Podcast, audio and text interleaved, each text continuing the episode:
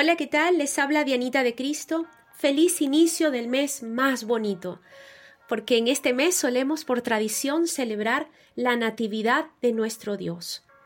Es mi deseo y oración por la gracia y la paz de Dios a sus vidas en este mes y siempre. Quiero invitarles una vez más a un tiempo de oración. Vamos a leer en el Evangelio de Mateo, capítulo 1, versículo 23.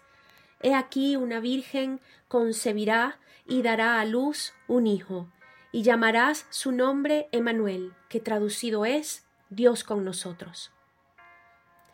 Este versículo expresa una de las verdades más maravillosas de la palabra de Dios, Dios con nosotros.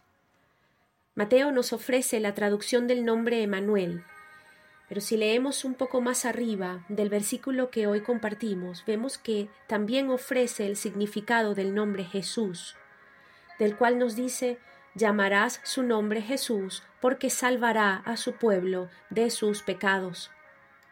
Saben, bíblicamente, cuando se habla del nombre de una persona, se le atribuye una significativa importancia.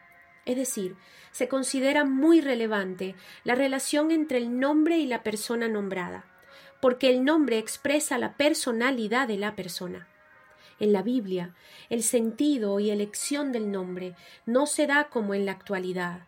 Me refiero a gustos personales o filiales. Más bien, podemos observar que bíblicamente el nombre de una persona expresa la naturaleza del que lo lleva ya sea por circunstancias de su nacimiento o por votos de los padres sobre sus hijos.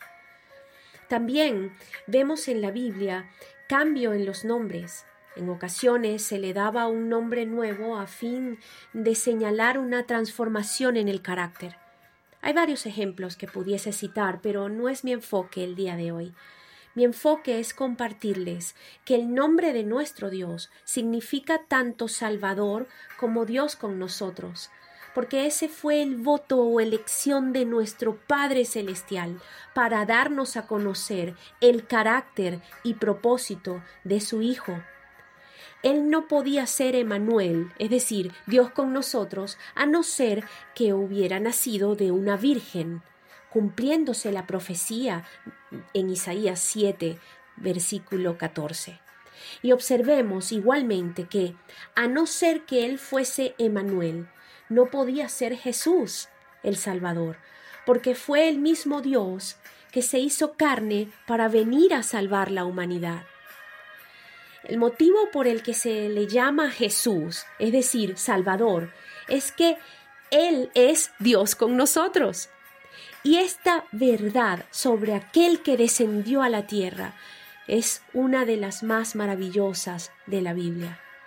Jesús, el Cristo, o Jesucristo, es traducido el Mesías Salvador prometido en las Escrituras, que también traducido es Dios con nosotros.